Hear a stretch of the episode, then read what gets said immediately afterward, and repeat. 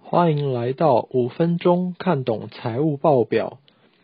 来看永丰于二零二零年年报，它是五月花卫生纸的制造商。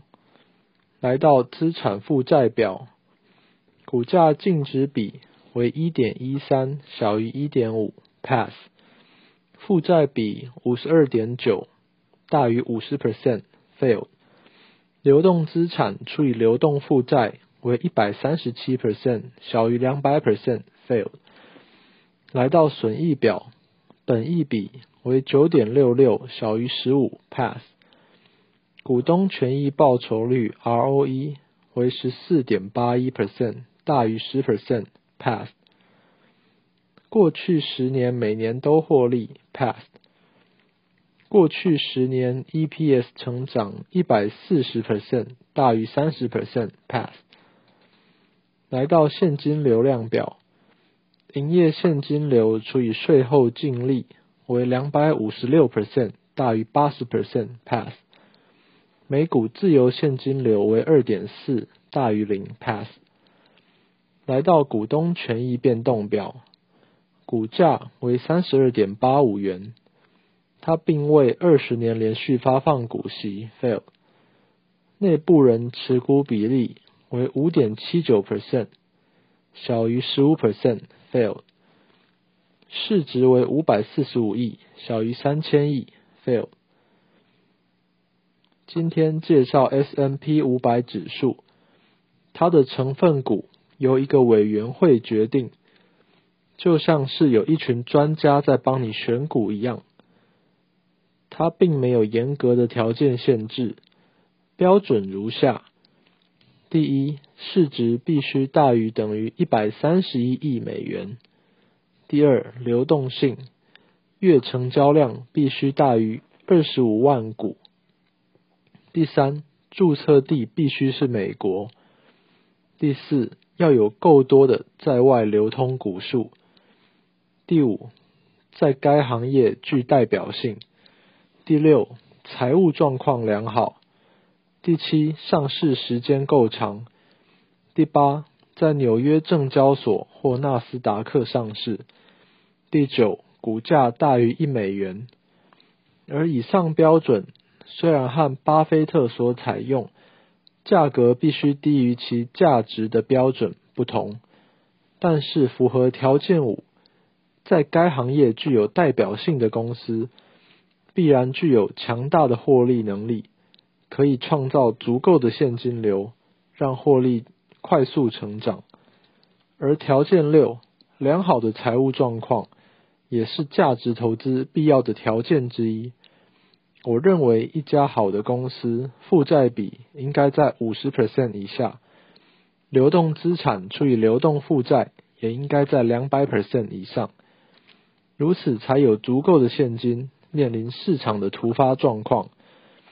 俗话说，一家没有获利的公司可以经营很久，但是没有现金的公司马上就会倒。就像一个人没有食物还可以活两周，但没有空气马上就会没命。因此，投资于追踪 S N P 五百指数的 E T F，某种程度类似于价值投资的策略。尽管里面有很多被高估的股票。但也有些是被低估的，正负相抵之下，投资人仍然能从中获利。而且指数按市值加权的方式来计算，以主要的成分股，例如苹果七点零五 percent，微软六点一四 percent，亚马逊三点三三 percent，Alphabet 也就是 Google 的母公司四点一一 percent，Meta。也就是 Facebook 一点九 percent 等几乎不变，因此追踪这个指数的 ETF 相当于一档买进股票后长期持有的基金。这种特性也和价值投资长期持有的策略相同。更好的是，投资它几乎不需动脑，每年只要花三十分钟。买进 S M P 五百的 E T F 就好了。而且至少持有十年以上，你的报酬将可以赢过九十 percent 的专家。我比喻，价值投资就像用狙击枪射击，需要严格训练，有强壮的身体，还有如老鹰般锐利的目光，一击中地，像是一门艺术。需要的不只是技巧，还有天分。指数型 ETF 就像用散弹枪射击，不需要刻苦练习、漫长的训练。只要扣下扳机就能打中猎物，而且得到的结果不会逊色多少。因此，投资于指数型 ETF 不需要花太多时间，又不会被金融机构一条牛剥两层皮，才是最适合一般普罗大众的投资方式。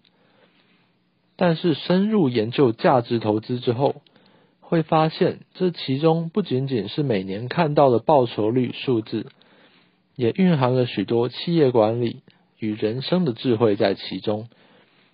所以，将七十 percent 的资金投入指数型 ETF，剩下的三十 percent 进行价值投资，就像身上佩戴双枪，在成为一流狙击手的道路上，使用散弹枪打猎。